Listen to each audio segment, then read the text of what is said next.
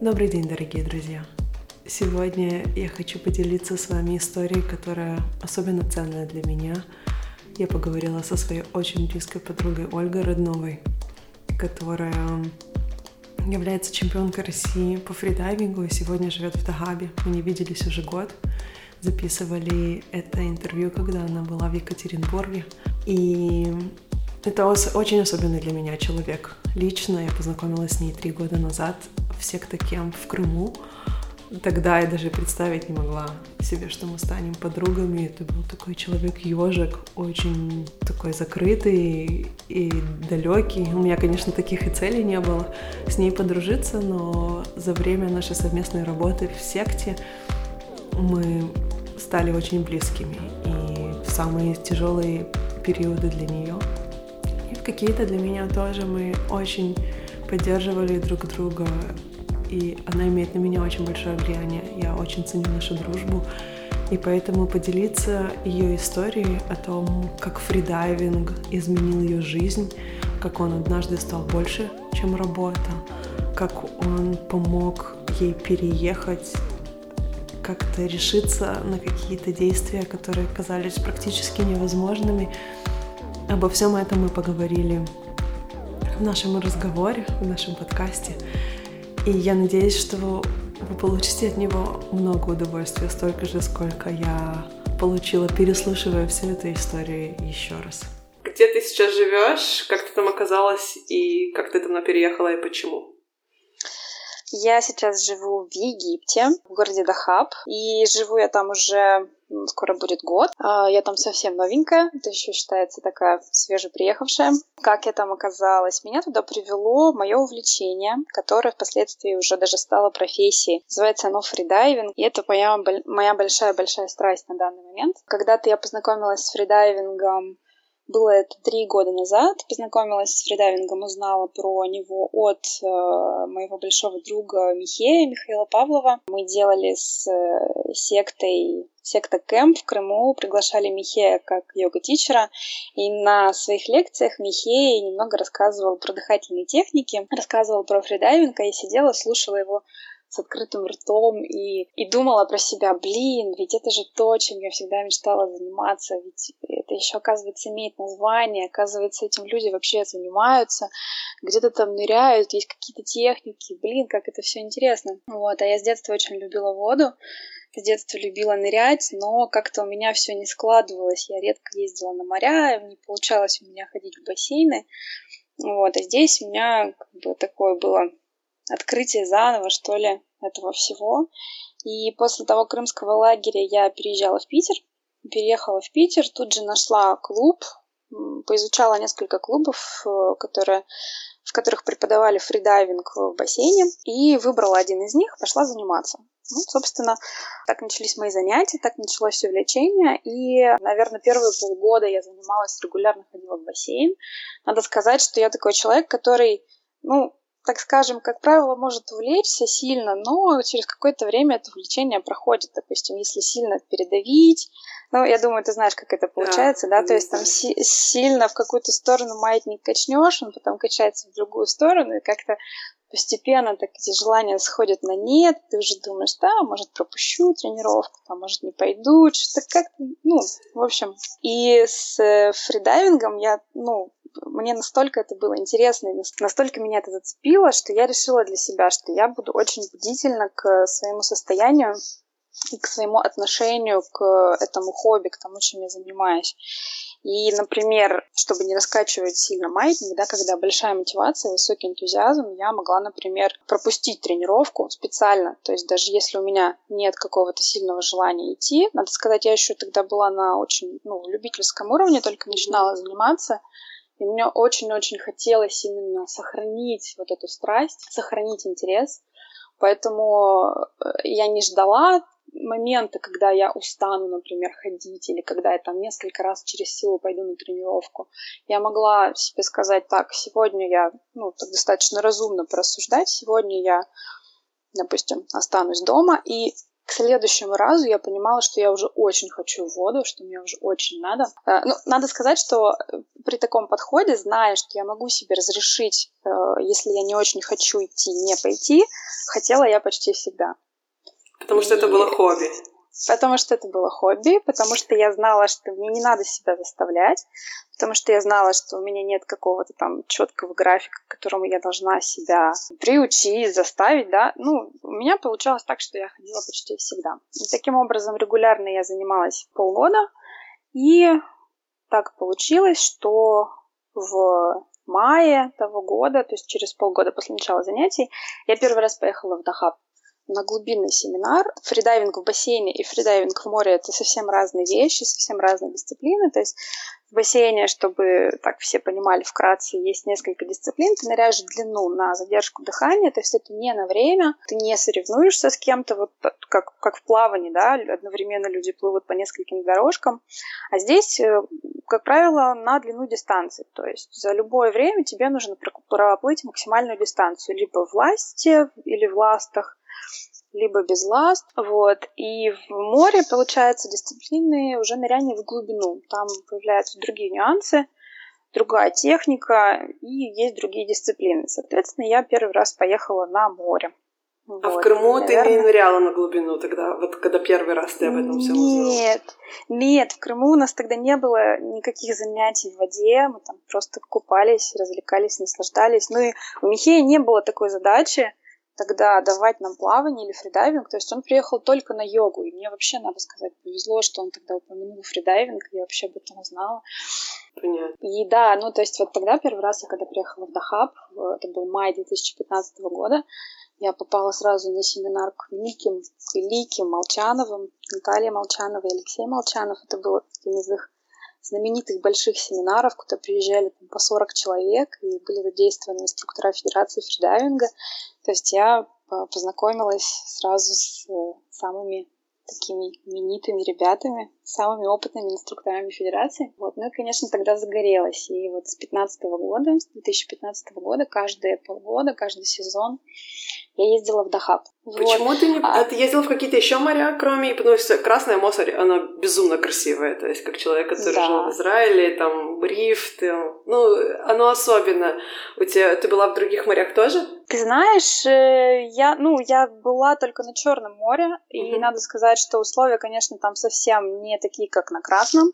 То есть там есть термоклин, да, это изменение температуры на определенной глубине, то есть там, грубо говоря, холодно, ты ныряешь в глубину, там становится когда-то холодно, достаточно быстро, и там более мутная вода, то есть э, небольшая видимость. И, ну, надо сказать, почему Дахаб, почему Дахаб для фридайверов, потому что вообще это фридайверская мекка. А, рядом с Дахабом есть такое место, называется Голубая дыра или Блю Холл по-иностранному. Это полчаса езды от самого города, и э, место представляет собой такое коралловое образование, то есть коралловый риф образует такой, ну, стакан. Это такой цилиндр, внутри которого мы ныряем.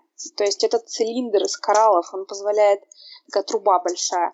Он позволяет, во-первых, он закрывает нас от волн, от каких-то больших течений, вот. Ну, там, там при, всегда прекрасная, приятная температура воды, потому что Красное море, в принципе, теплое. Там нет абсолютно термоклина, то есть ты ныряешь там на... Ребята ныряют на 100 метров в глубину, и ты на 100 метрах может быть там на 1-2 на градуса поменьше температуры воды, то есть это практически не ощущается. А, ну и плюс это все находится в нескольких метрах от берега, то есть не нужно нанимать лодку, не нужны какие-то специальные приспособления, мы просто приезжаем туда на берег, собираемся, готовимся, заходим в воду. И таких мест на планете на самом деле, ну, вообще по пальцам пересчитать можно. Так как еще Египет раньше у нас был такой доступный, и дешевый, и приятный во всех отношениях, соответственно, все туда уже привыкли ездить, и развитое фридайверское сообщество, и со всего мира туда ребят съезжаются. Поэтому, собственно, Дахаб и когда заходила уже речь там о каком-то отпуске, о том, где в следующий раз тренируемся, ну, это был Дахаб вообще без вариантов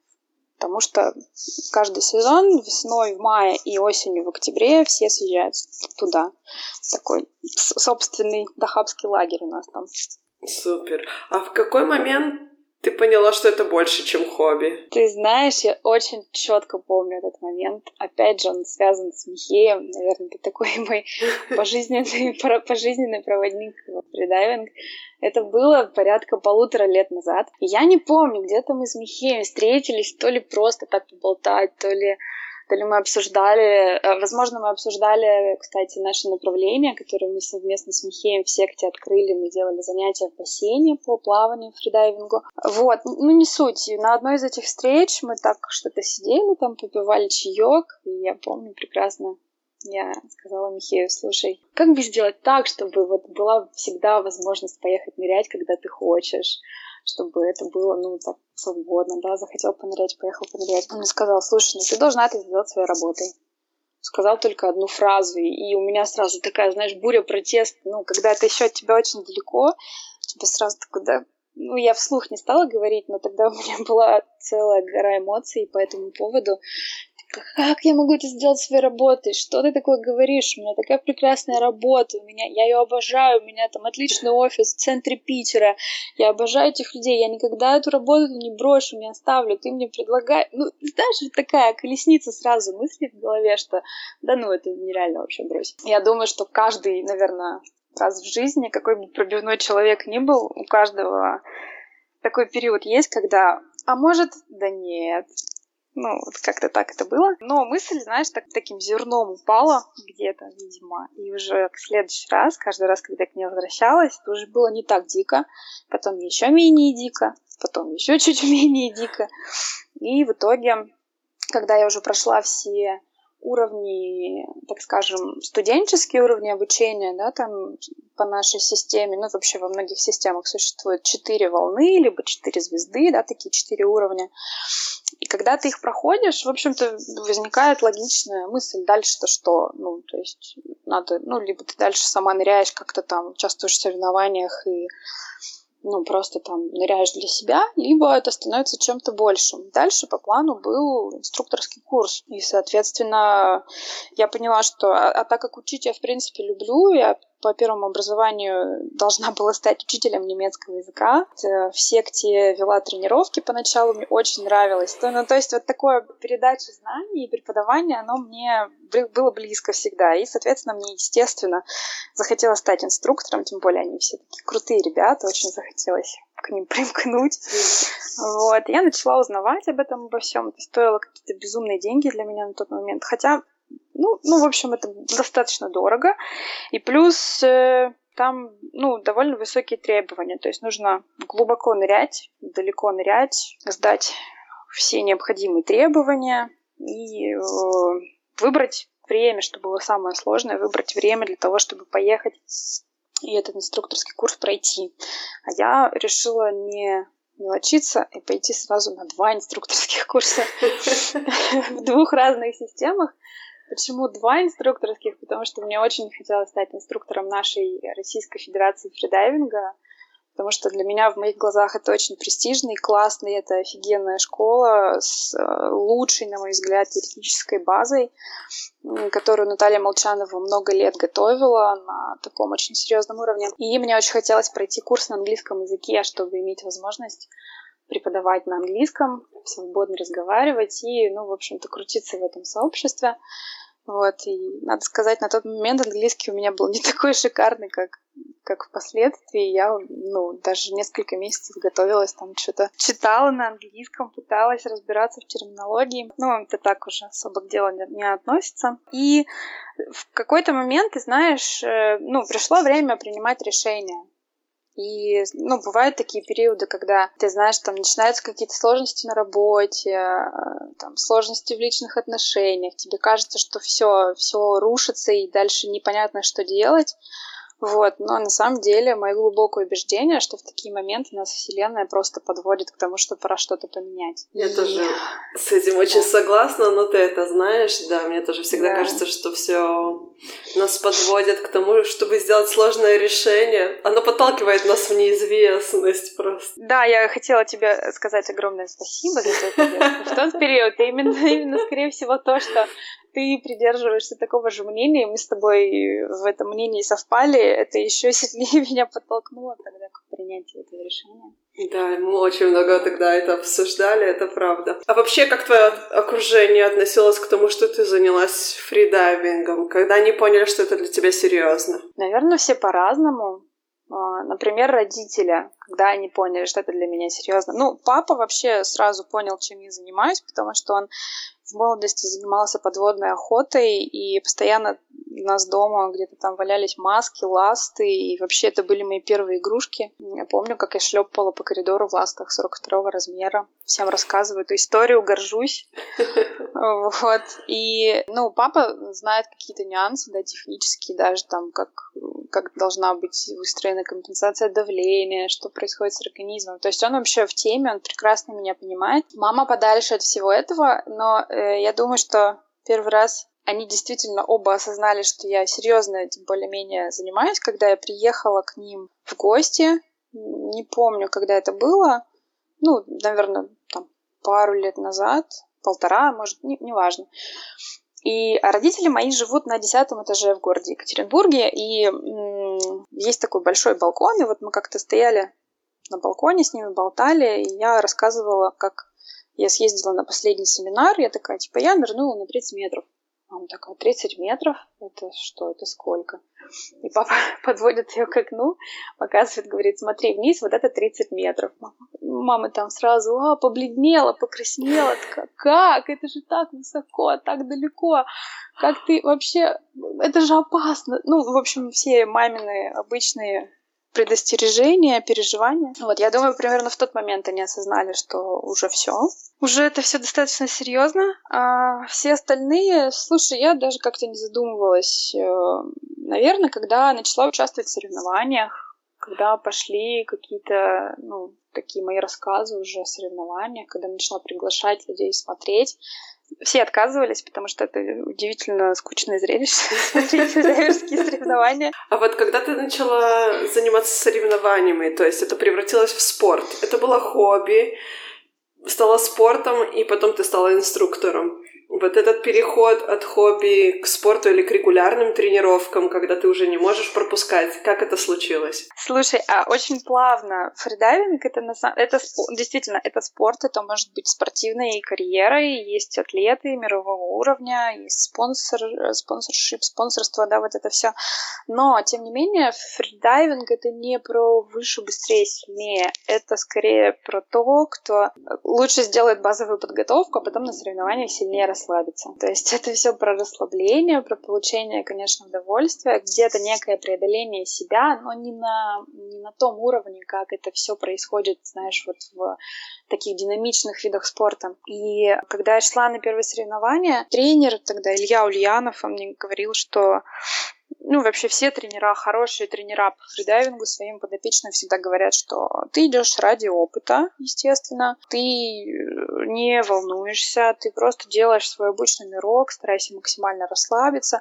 А, то есть есть мандраж перед соревнованиями, да, но вокруг них всегда такая культивируется атмосфера расслабления, атмосфера получения удовольствия и того, что ты идешь даже не за конкретным результатом, а просто для того, чтобы получить опыт, нырнуть, разобраться там с протоколом после того, как ты выныриваешь, да, это такая штука, самая, на мой взгляд, сложная после длинных нырков каких-то или глубоких, тебе нужно вынырнуть в течение там 15 секунд пройти протокол, показать определенные знаки, сделать определенные действия, сказать I'm okay, показать знак I'm okay и смотреть на судей. Вот на этом моменте большинство сыпятся, если не очень, не, в не очень свежем сознании вышли.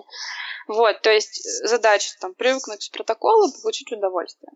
И э, как-то ну, то есть первые соревнования прошли, да, окей, хорошо, следующие. И, и не было такого у меня, что, ну, все, я теперь спортсмен. Я очень долго вообще, я до сих пор себя не считаю, знаешь, таким фридайвером-спортсменом, потому что я еще, ну, так скажем, не совсем спортсмен. Я до сих пор еще где-то где-то любитель, да, там, инструктор начинающий, очень, очень люблю фридайвинг, поэтому любитель. Это несмотря вот. на то, что ты чемпионка России по фридайвингу, да? Э, да, несмотря. Вот, и поэтому я себя таким прям спортсменом-спортсменом пока что не считаю, хотя хочу к этому продвигаться, сейчас э, начинаю снова тренироваться к сезону, и, ну, хотелось бы, конечно, дальше развиваться в эту сторону. Давай вернемся к переезду, потому что вот Давай. есть э, работа, есть какая-то причина переехать, но все равно ты переезжаешь в новую страну. И несмотря на то, что много друзей, какое-то общение, любой переезд сопряжен с определенными сложностями. А ты можешь поделиться сложностями, которыми ты, ты столкнулась? Я не думаю, что имеет смысл много говорить про какие-то бытовые вещи, да, когда там тебе нужно решить, что ты с собой повезешь, решить, насколько ты едешь, что тебе там понадобится. Это все, мне кажется, это переживают все, кто куда-либо переезжает, там, начиная от соседнего квартала и заканчивая другой страной. Я ехала сразу к знакомым, меня там ждали. То есть я ехала не на пустое место, я много раз была до этого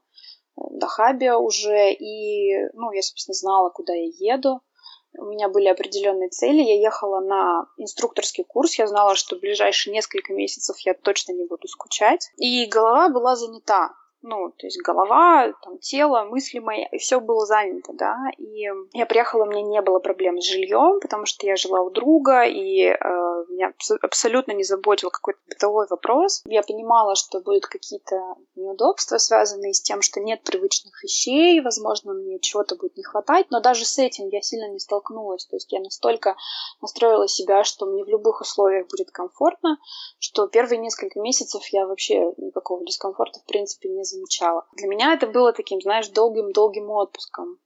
Смена обстановки, приятное очень место, много друзей, интересные занятия. В общем, это был такой долгий отпуск. А затем, э, через какое-то время, э, ну, у каждого человека бывают вообще разные периоды. Есть периоды подъема, взлета, есть периоды какой-то апатии. Я прекрасно я почувствовала, что такое чувствовать себя плохо, эмоционально плохо, испытывать боль, находясь на берегу моря, в самом красивейшем, на мой взгляд, месте.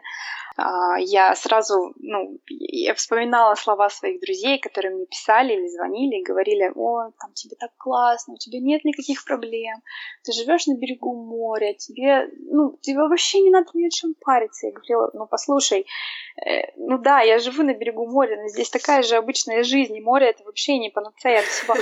И мне говорили, ну, хорошо, по крайней мере, тебе тепло. Я говорю, да, окей, мне тепло, но ты, пожалуй, не знаешь, как здесь бывает иногда жарко, и ты хочешь просто, не знаю, обняться с кондиционером и никогда от него не уходить. Абсолютно глубоко согласна с утверждением, что ты можешь либо ты можешь себя чувствовать максимально паршиво, находясь в каком-то райском месте, и ты можешь чувствовать себя прекрасно, находясь, я не знаю, под Екатеринбургом в поселке Рефтинский, страдая от холода, голода и, и десятичасовой медитации. Это я о своем, о своем последнем опыте.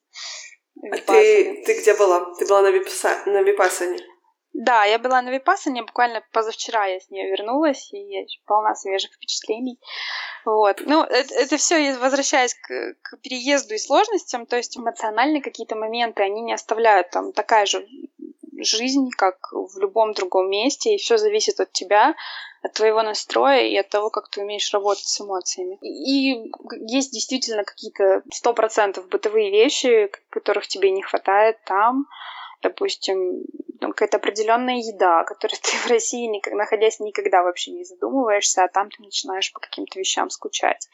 Или какой-то элементарный комфорт в плане повсеместного быстрого Wi-Fi. Ну, в общем, какие-то, знаешь, такие моменты, которые в каждой стране особенные. Своеобразные. Здесь свои плюсы и минусы, да. Да, это правда, это всегда, это в любой Германии, это Финляндия или Африка, это всегда какие-то вот свои нюансы и плюсы, и минусы. То есть ты приезжаешь и такой, о, здесь класснее это, это, это, а потом такой типа, о, здесь нету этого, этого. Так да, что... да. И даже какие-то бытовые моменты в плане, не знаю, там, э, ну, ухода за домом, поиска жилья, оплаты каких-то счетов, да, ну, то есть это, опять же, в каждой стране разное, в каждой стране свои моменты. Ну, к этому тоже, ко всему можно привыкнуть. Для меня главным испытанием все-таки было, ну, эмоциональное состояние, но я думаю, что оно бы меня настигло вообще где угодно, поэтому... Да, это правда. Наши эмоции, они всегда вместе с нами передвигаются, они не остаются там где-то позади. Какой самый главный урок ты извлекла из всего этого переезда? Какой урок я извлекла? Ну вот ты бы повторила все это? Безусловно, сто процентов, двести, просто вообще не задумываясь ни на секунду, потому что это великолепно. Это изменило мою жизнь полностью, это, и это до сих пор меня меняет, я становлюсь другим человеком. Это, это подмечают другие люди. Например, мы проводили с э, Михеем наш первый глубинар, э, семинар по фридайвингу и плаванию в Дахабе. И на него приехал э, парень, Арсений, он у нас занимался на проекте в бассейне, и он видел меня какое-то время назад, ну, год, что ли, назад. Я читала вводную лекцию в Москве. Вводная лекция была по а, нашему направлению, и туда приходят э, все, кто будут заниматься, и мы рассказываем о том, что мы будем делать, кто мы такие, вообще, почему вы сюда пришли. Вот. И он на середине, где-то примерно в середине нашего глубинара подошел ко мне такой, слушай, я тебе хотел сказать, что, ну, ты очень сильно изменилась. Я такая, да? Ты с чего сделала такой вывод? Потому что я не помнила его с той встречи. А, он меня запомнил, и он мне сказал, что он был тогда на вводной лекции, и ему показалось, что я такая, ну, какая-то напряженная, что ли, суровая, какая-то, ну, в своих мыслях, э, такой тяжелый человек. И сейчас он увидел меня здесь, и я совершенно другой человек. То есть я, я вызываю другие какие-то эмоции и чувства, и вообще меня по-другому воспринимает. И он мне признался, что он даже немножко переживал, помня меня ту на той встрече, на водной лекции, что он даже немножко так переживал, как, как будет, как пройдет глубинар с, э, со мной. И вот он приехал, увидел меня такую обновленную, улыбающуюся и полную сил, и сказал, что да, это был действительно правильный выбор. И вот те слова его мне очень сильно запали в душу, и я поняла, что это все правильно. То есть э, через что бы я ни прошла, какие бы ни были трудности, которых на самом деле было не очень много, как я сейчас это воспринимаю. Как бы то ни было, я иду куда-то вот к своим целям, какой-то правильной дорогой, и все, что происходит со мной, это правильно. Ну, это на самом деле правда. Вот я помню, когда я с тобой познакомилась, это было в Крыму, мы с тобой тогда попали в одну группу, и ты рассказывала о том, о чем ты мечтаешь через пять лет. Тоже очень такая сильный момент, потому что я очень его запомнила. Я даже не знала, мы будем знакомы или нет через пять лет, но все равно Слушай, извини, перебью. А ты помнишь, о чем я рассказывала? Мне самой интересно, я не помню. Я очень хорошо помню, что ты говорила, что ты будешь худой. То есть для тебя... Этот момент точно помню, а вот остальные все достаточно смутно. Но для меня ты была такая тучка. Тучка в том плане, что это такая была как ежик, очень колючая, дистанцировалась от всех, и я никогда не могла тогда представить, что мы станем подругами. А сейчас ты для меня облачко. Что-то такое легкое, светлое, такое все время такое порхающее, знаешь. Но все равно какое-то атмосферное явление. Вообще, да, точно. Веселее, легче. Вот прям легкость это первая ассоциация, которая у меня возникает. Вот, поэтому Приятно очень здорово. Слышать. Я тоже считаю, что ты на правильном пути. Какие твои планы? То есть, как ты видишь свое будущее? Я больше не скажу, что я буду худой. На самом деле, это просто это Э, ну, надо сказать, что это много лет, наверное, было моей целью, даже не целью, желанием, потому что если бы это было прям целью, целью, я бы ее точно добилась. Это было таким, наверное, желанием, но сейчас уже я понимаю, что это вообще не может быть целью. Это в принципе не может быть целью. То есть э, цель это скорее состояние, это, это свое отношение к каким-то внешним событиям, да, это отношение к э, людям, которые тебя окружают, да. Это, это первое, что мне приходит в голову. Планы вообще в любой сфере, да? То есть да, конечно. Когда ты жить едешь, какие ты... Ну, вообще, о чем ты, да, мечтаешь, куда двигаешься? На самом деле планов у меня не сказать, чтобы много, и не сказать, чтобы они очень протяженные. То есть я сейчас до сих пор нахожусь в таком моменте, в каком-то переходном периоде, потому что я вряд ли останусь на очень долгое время в Дахабе, и я буду куда-то переезжать, да, потому что я знала изначально, что Дахаб это этап, что я еду туда, чтобы э, получить определенные навыки, познакомиться с определенными людьми, провести как-то время, да. И э, надо сказать, что Дахаб такое затягивающее место, и я знаю очень многих людей, которые вроде бы хотели уехать, но что-то их там все время держит, знаешь, вплоть до какой-то мистики, что их все время туда возвращает. но все же, ну, чтобы как-то вот развиваться, знаешь, так в жизни, да, чего-то добиваться и там открывать какие-то новые проекты, это, скорее всего, не дохаб. И я думаю о том, куда я поеду дальше, но я пока не определилась ни со страной, ни с, тем более, каким-то конкретным местом. Конечно, мне бы очень хотелось, чтобы это было в непосредственной близости от моря, чтобы продолжать и свои тренировки, и продолжать работать и тренировать, но а, это будет не, знаешь, такое не железное требование к моему следующему месту жительства. Точно понимаю, что мне бы хотелось очень жить в каком-то теплом месте, просто потому что я чувствую себя лучше, просто потому что у меня меняются какие-то процессы в организме, я выгляжу лучше, я более, так скажем, какая-то бодрая и активная. Ну, то есть вот в тепле мне, мне классно. В холоде мне тоже классно, но я очень быстро залезаю под одеялко и... Греться. Да, греться. Вот. А все-таки хотелось бы, конечно, жить в тепле. Вообще моя мечта — это найти где-то вот свое непосредственное место, да, где я могла бы заниматься чем-то связанным с фридайвингом и туризмом в целом. И да, вот меня как-то тянет сейчас в сторону туризма, потому что путешествие это то, о чем я всегда мечтала, и очень хочется что-то делать с этим связанное, чтобы другим людям тоже дарить такие впечатления. Причем путешествие не просто, знаешь, какой-то отельный отдых, а именно вот с включением каких-то интересных активностей, все что угодно вообще может быть. Вот. Много и лет на... секта кемпа сказывается, да, тоже? Сказывается, да, да, да. То есть привести куда-то людей, чем-то их занять, так, чтобы они уставали, плакали от боли и, и счастья. Вот, а потом об этом еще год вспоминали, да, это мое. И э, хотелось бы, конечно, ну, Дахаб для меня это такое место, которое вряд ли действительно удастся до конца покинуть потому что всегда будет сезон два раза в год, и мое желание непосредственно все-таки два раза в год в Дахаб на сезон, на месяц, на два приезжать, работать, нырять, участвовать в соревнованиях, ну, как-то, то есть не выкидывать это место из своей жизни. Но жить хотелось бы где-то в другом месте. Как только я об этом узнаю, я тебе первый расскажу. Кстати, у меня еще один вопрос. Вот помнишь, ты писала курсовую о том, надо ли делать фридайвинг таким более зрелищным и вообще стараться его распространять или не стоит? Вот к чему ты пришла? Вот если ты, тебе сейчас нужно кому-то рассказать про него и увлечь, почему людям стоит это хотя бы попробовать? Что ты скажешь? Мысли разбегаются таким большим деревом. Во-первых, это красиво. Ну, правда, это красиво, это, это смотрится со стороны классно, особенно ныряние в моноласте, моя любимая дисциплина. А, но это, наверное, не все-таки не первое, о чем бы я сказала.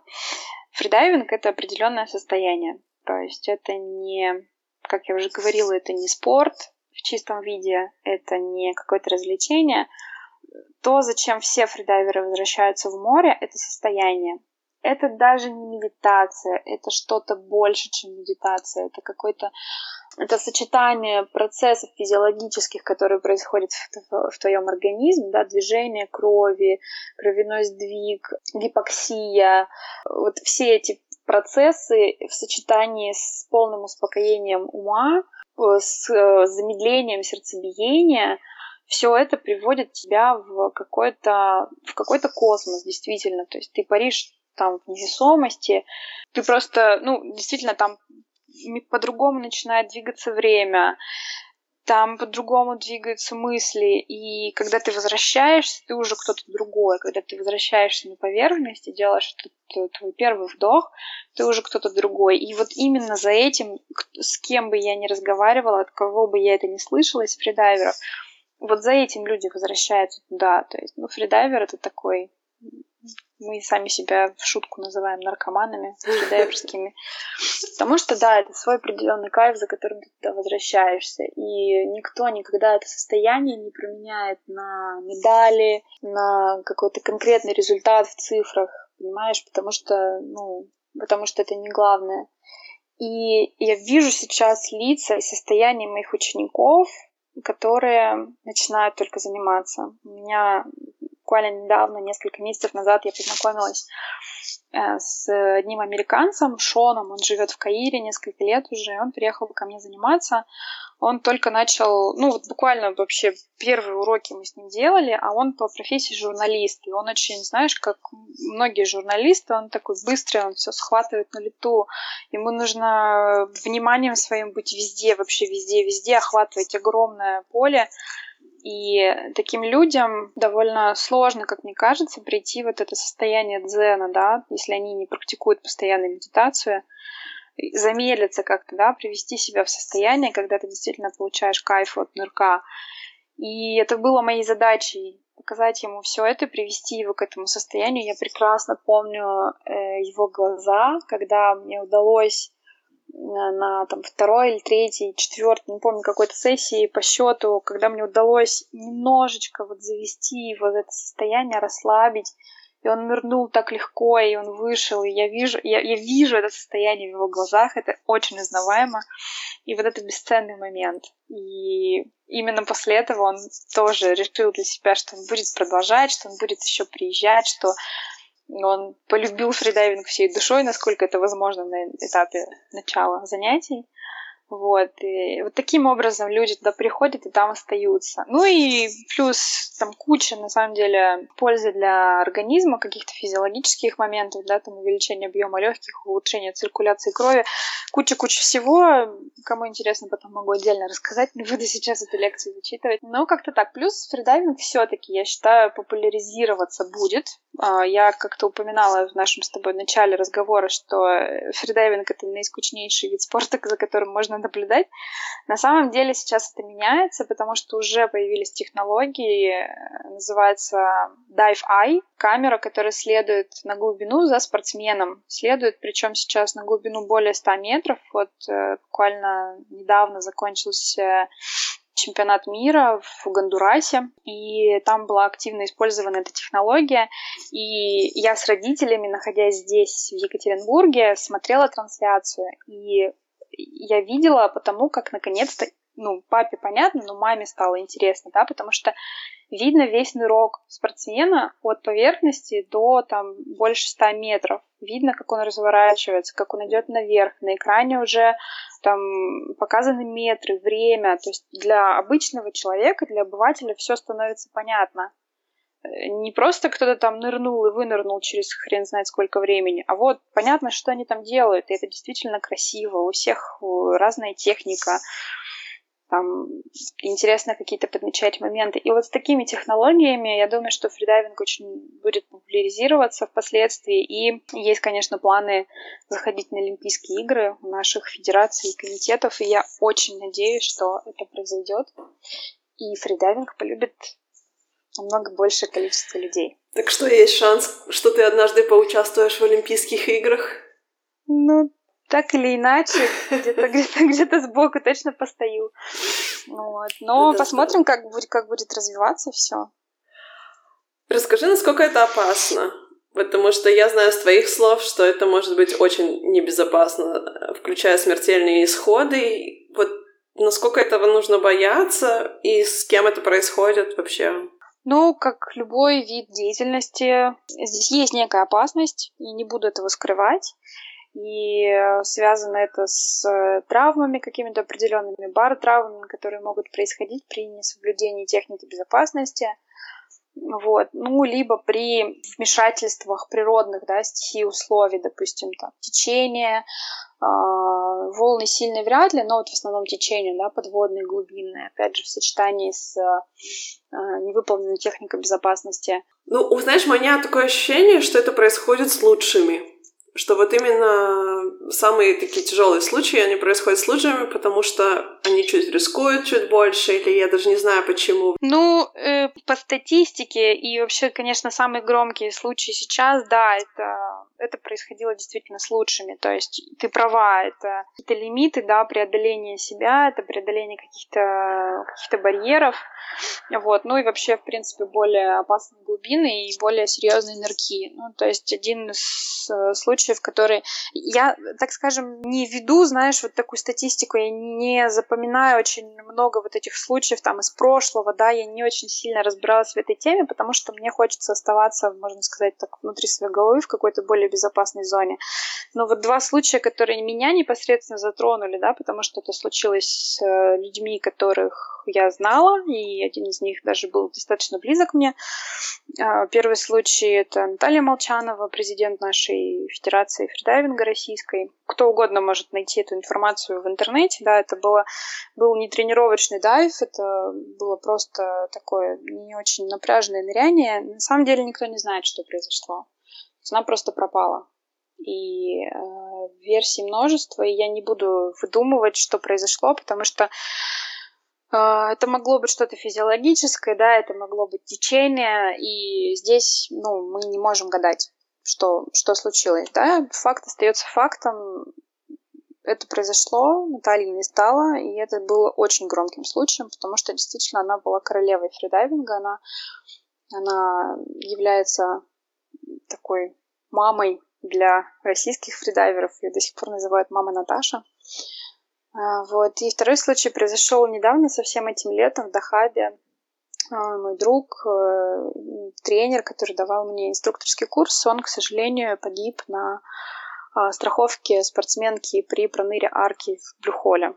Ну, тоже такой случай, то есть совпадение обстоятельств, там была идеальная подготовка, идеальная выстроенная схема безопасности, но все решил случай, после которого, естественно, все стандарты безопасности и меры, которые могут быть приняты, естественно, со всех сторон начали снова пересматриваться, и я думаю, что в дальнейшем безопасности будет уделяться еще больше внимания, хотя это это, это первое, о чем говорится на всех соревнованиях, это первое, о чем, над чем вообще ведется глобальная работа сообщества постоянно, непрерывно. Вот. Э, то есть, ну да, случаи такие есть.